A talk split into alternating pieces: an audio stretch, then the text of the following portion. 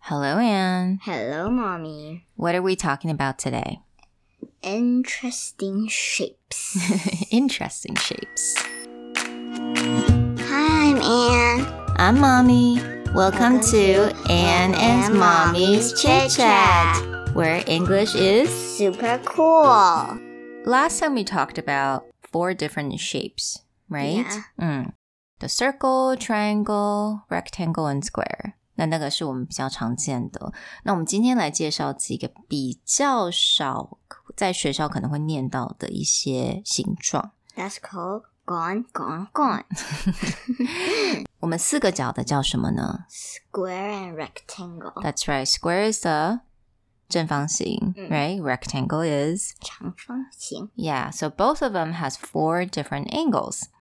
Now, what about the ones with five angles? Mm. Gone. Pentagon, oh, Pen- pentagon. pentagon, very nice. 那如果六个角呢? Hexagon.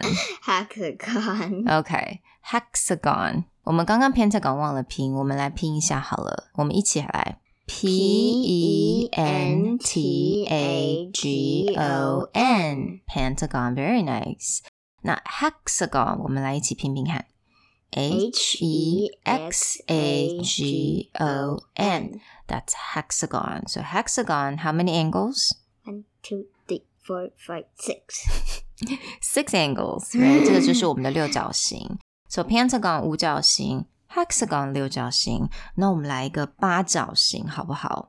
那八角形叫什么呢 章鱼。 ？A little bit, a little bit。我们叫做 octagon。 Oh, I was gonna say gone. It sounds like octopus, right？那章鱼有几只脚 Eight. ？That's right. So octagon 八角形。So let's spell it together. O C T A G O N. So octagon.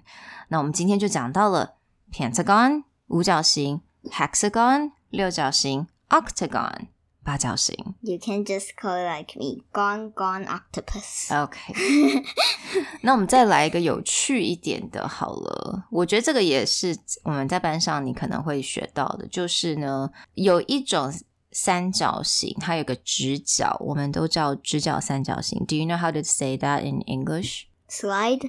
It does look like a slide. It is a right triangle. Right triangle. Very nice. Right triangle，也就是直角三角形。I hope everyone learned some interesting shapes. We got pentagon, hexagon, octagon, and right triangle. Gone, gone, gone slide. We'll talk to you guys next time. Bye. Bye.